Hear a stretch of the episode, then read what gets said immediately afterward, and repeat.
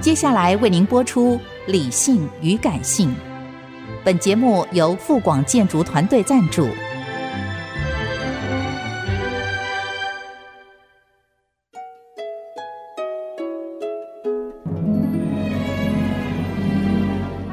理性与感性不是天平的两端，而是一方向另一方渗透、影响，暂时取得上风的过程。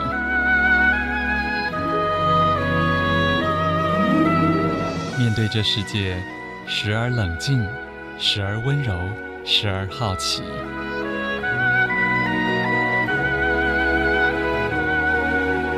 我是陈乐融，陪伴大家一起理性与感性。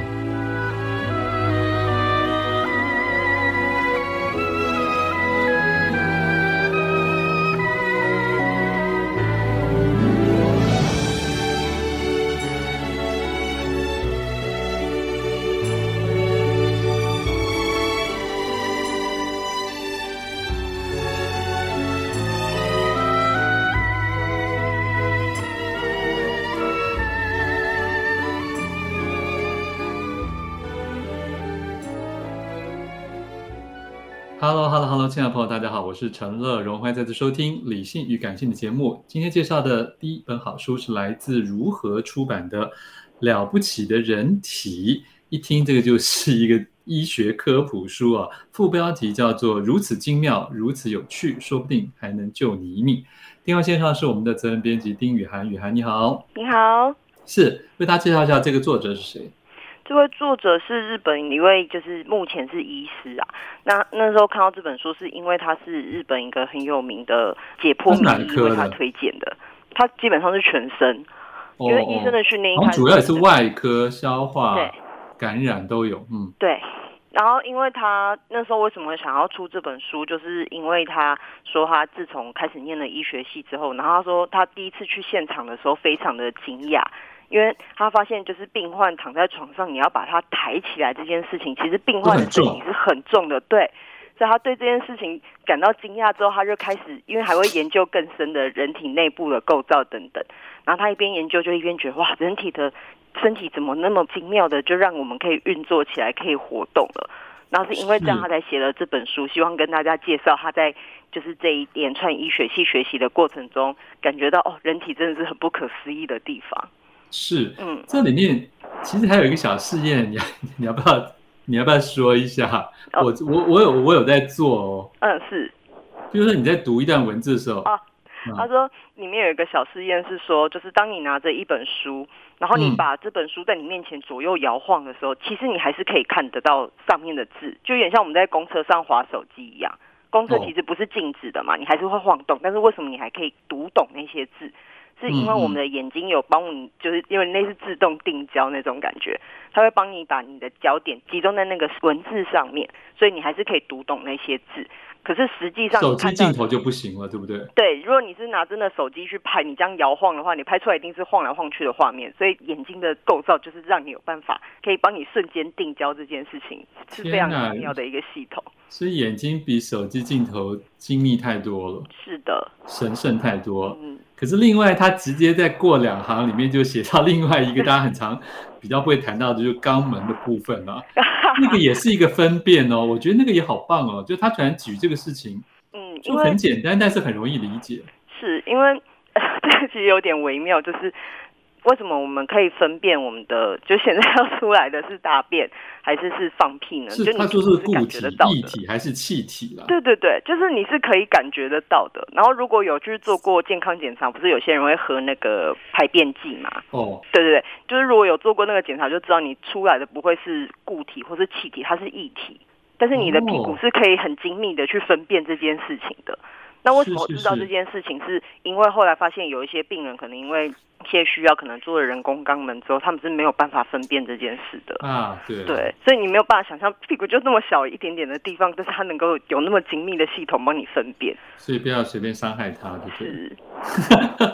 然后，可是因为有这么多零零星星的这些的小典故哦，嗯，可是这整本书还是有一些章节，对吧？是，嗯。它主要最前面的部分就是在跟大家介绍，像刚刚讲到的眼睛啊，或是肛门的构造，还有身体的其他舌的头部啊，分就是他他挑了好多东西。对对嗯，对，就是它有点就是，就像它的原书名在讲，其实就是一趟人体的巡回大冒险的感觉。嗯哼，对，然后它最前面的部分，大部分就在告诉你说，其实我们的身体能这样活动是件很不可思议的事情，嗯，是这需些要很奇多观的各种的神奇的地方。对，是需要很多精密的连接的。但是后面的部分呢，我们就开始讨论到一些疾病跟医学的进步，因为 OK 有一些疾病就是会伤害我们的身体，让它没有办法那么精密的活动。嗯嗯，对嗯，那随之的影响就是，当然就是针对这些疾病，人们会开始寻找一些解决的方式，所以就开始有了比如说医药材或者是药品的一些进步跟进化。是。嗯，然后，所以第三章是大发现的医学史，第四章是你所不知道的健康常识，一直到现代医疗的教养等等。所以意思就是说，还是由浅入深啦，这整个编排上，对，并不全部都是那些有趣的小事情。嗯，其实还有一个我觉得最近大家可能会比较有感的，就是血氧机。我怎么了那时候一开始用血氧机的时候，我真的觉得它就是很骗鬼啊！我就想说，我怎么就是只是夹在手指上，然后就是知道我身那上手的机氧上气不是含量也多有少吗？还有手机 APP 也可以测血压。对对，然后大家就就会想说，啊，怎么可能这样就能测？但它其实是告诉你，它是透过一种光线去照射你的皮肤里面的血管，然后及时反映出来的数据，所以这件事情是完全有可能达成的，所以有副作用吗？没有副作用，因为你它没有那个光记录线不会啊伤害我们吗？不会，这就是它精密的地方。所以你只要夹着，你也不需要一直就是我去抽血检验，或者我插一根管子在你的血管里面，都不需要。所 OK，以这件仪器就是它针对这些有需要的部分去研发出来的。然后研发出来之后，后来它还有发现一个更重要的地方，就是我们要监测的时候不会只监测血氧。嗯如果大家有就是去过医院的话，它可能会有个整合型的仪器，就是监测血氧、血压，然后还有比如说心跳速度等等。那这些是小小的一开始的各自的零件，最后就会被整合成一台大仪器，这也是一个跨时代性的进步。好，嗯我们还是在第一章人体构造多精妙里面，再请雨涵为大家挑一个有趣嗯的来讲。我觉得它有个有趣的是那个盲点实验，也是在书里面的一部分，就是他在一张纸上画了一个黑点跟一个白点，可是当你嗯把那个纸离的离你的眼睛近到一个程度之后，你就会发现黑点或者白点会从你的视野里面消失。嗯哼， 这个其实是个蛮有趣的实验，大家有兴趣的话可以去买那个书来自己做做看，那个实验蛮好玩，叫盲点实验。所以其实了解人的视野是会受限的，嗯哼，嗯。在第二章人为什么会生病里面提到了免疫跟过敏。其实现在过敏的人好多哦，以前不对啊过敏的人，现在可能天生出娘胎就有过敏体质。嗯过敏到底怎么一回事呢？过敏其实严格上来说，它不是一件坏事，就有点像你，比如说你如果今天被针它是个刺到， defend，嗯，对对对，你被针刺到了，你也是会弹起来的嘛，因为这是一个危险，是所以你的反应其实是在告诉你说，哎，这件事情有危险。只是当这个反应它过于激烈的时候，就形成了过敏。而且从一开始就 overreact 的时候，就是一种过敏。是的，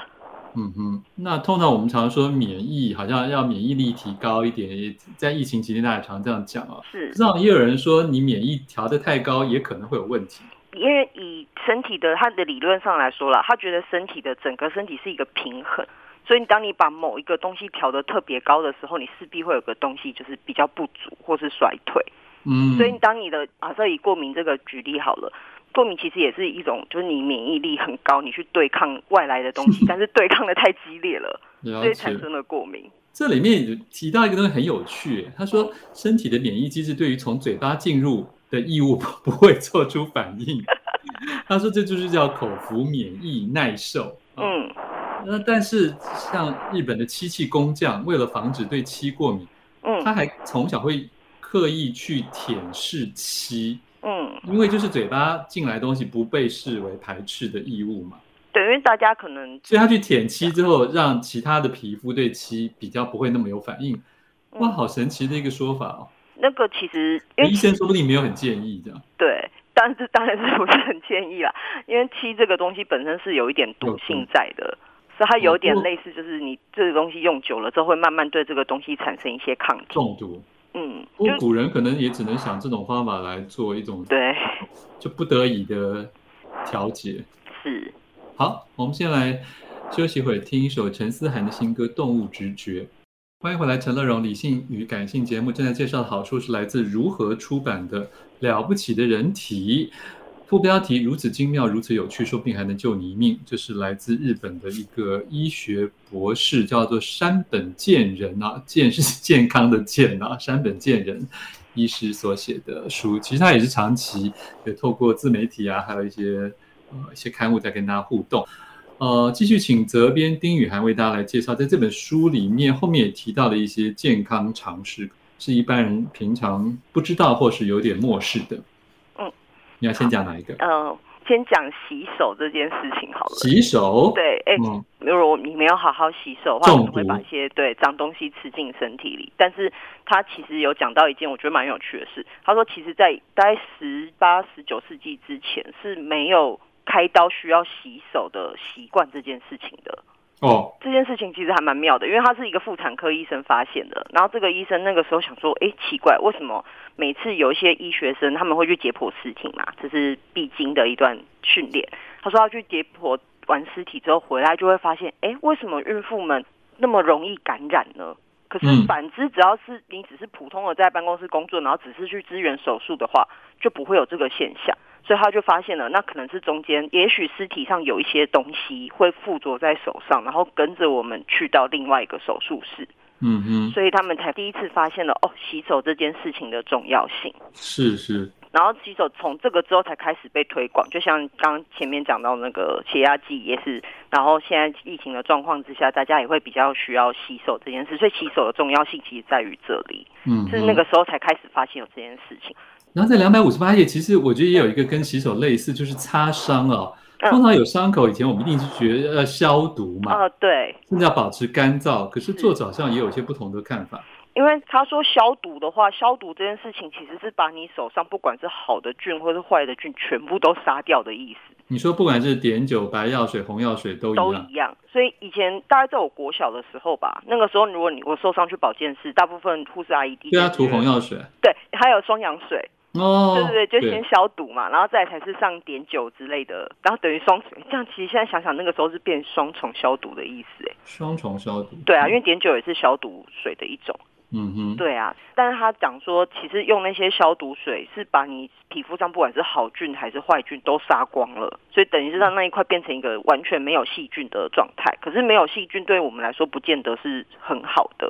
它有的时候会阻碍伤口复原。他他说其其实会有一点感染化脓，意思就是说没有那么不好啦。对消毒的瞬间会把这些常态性的细嗯嗯嗯这种共生细菌都杀死。是，然后他也说，传统认为伤口要干燥比较好，嗯还有人因此连 OK 泵都不想贴的。对对对，可是他现在又说，近年发现伤口维持润湿比较快痊愈，哎所以有时对候还要抹上软膏。这个还蛮奇妙的，因为以前我们早期就会觉得用那些消毒水消毒完伤口之后。就要让它保持干燥，让它慢慢复原，才不会去沾染到一些脏东西。嗯前两哦天主要是觉得好像是觉得因为伤口湿湿的，比较容易有灰尘或是别的东西粘在上面，所以反而容易造成感染或是不便于它的那个愈合。但他们后期其实发现，你让伤口稍微有一点湿润的状态下，它其实愈合的比较好。所以后来嗯衍生出来的产品就是大家比较常知道，就是小护士，哦，就是 OK 凡士林或者小护士有些软了膏解类的东西是嗯这么来的。那嗯也还是算是一种伤口的用药，对不对？。对对对。那个最后讲到说，他好像不是很赞成一定要去测量血型，是不是？血型这件事情，他说其实有点妙，因为作者是日本人嘛。嗯那血型这件事情在日本，大家其实是有点会把它当做像台湾相信星座一样。对啊，星座一对样。对对，然后日本人是相信血型，他们不太相信星座，所以这个嗯哼是一个对他们讲比较不一样的啦。然后他们其实台湾好像也会吧，我们小时候做健康检查一定都会叫你写血型之类的。是。对，然后他其实对这件事情很疑惑，因为他说很多人都误以为自己填写了那个血型，然后假设我哪天需要急性输血的时候，医护才会知道。对，就一定会按照那个去输。但他说其实不会啊，因为我既然这么重要的事情，我要帮你输血，你如果输血输错了，是会造成你的生命危险的。那这么危险的事情，我怎么可能只依靠你写在一张纸上的答案告诉我呢？了解了解，对就是我一定要当场直接戳你一下才知对道。对，这个也是。然后还有一个是很多人都不知道血型还有分 Rh 阴性跟阳性，他说不止哎、还有其什实很么多 还有什么 C E D 什对么对，就其实有很多的类型，但一般人不会知道啊。我们了不起就是知道 A B A B，然后哎 O，，甚至还有别的 R H 之外还有别的嘞，嗯，会有很多特什殊么学 N 习啊 N S P Louis Kale 什么，很吓人呢、就是其实血型的分布比我们想象中的还要范围要宽广很多。但 我嗯那们可是就算你测出是别种，譬如说一个什么 M N S 血型，嗯，难道你血库里有有有这样的血可以那个吗？还是它可以用别的血来输，不会排斥？理论上来说，O 型血是可以输所有型的血，哦，真的、啊？但是 O 型倒过来只能接受 O 型血，这个大家都知道嘛。对，所以假设如果我今天，而且很多人重点是很多人小时候都没有验过血，都是凭着出生的时候在医院的时候，就是你刚出生的时候医生会帮你验一次。所以有些人嗯嗯其实长大之后根本不太确定那个东西到底是对还是不对。嗯了解。对，然后更嗯细节的部分就是刚刚讲的，你刚刚讲的那些比较细的血型的部分，因为你没有办法确定。嗯嗯，对，所以其实如果只是按照你纸上写说，哦，我是 O 型，我是 B 型，这样书写是很危险的。而且其实嗯验血型不会花那么长时间，所以他们还是会尽量在比如说需要进行大量书写之前，一定会再验过。好，最后一分钟，你要挑哪个奖？最后跟大家讲一下生鱼片，因为因为应该很多人会去吃一些生凉的饮食哦，然后就有一是些人会说，哎，那吃生鱼片会不会容易把寄生虫给吃进去啊？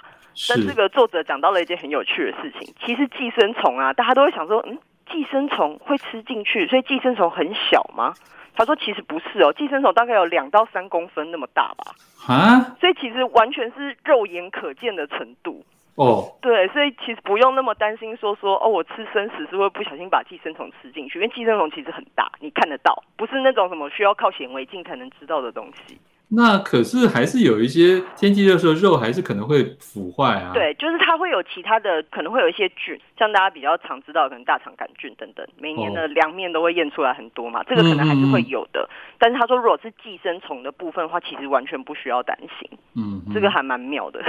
好。不过如果是一般这个充分加热就可以防范食物中毒哦了啦。因为他们以前日本自己那边也有发生过，因为日本人喜欢吃生鱼片嘛，大家应该也知道，就有发生过蛮多次就是类似的食物危机，所以他才希望靠着这件事情跟他说，比如说高温杀菌等等的重要性，还有就是寄生虫其实是看得到的，所以大家不用太惊慌。不过这里面提到了有一个让我比较惊讶，他说大肠杆菌不仅存在于生肉，嗯有的时候也会沾到别的食材，高丽菜、黄瓜、哈密瓜什么。对对对，他的所以嗯并不是植物类东西就一定没有大肠杆菌啊。是，而且他还说是大肠杆菌其实很难完全杀掉，就你一定要完全好好的加热，它才有是可能让它的那个杆菌数降到最低。你如果是只就要光是洗干净也没有用，对不对了？对， 就是你若是凉的，或者是把生就菜生食就更不用说了嘛，那就是很容易沾染，所以就是大家吃生量的 OK 食物一定要小心。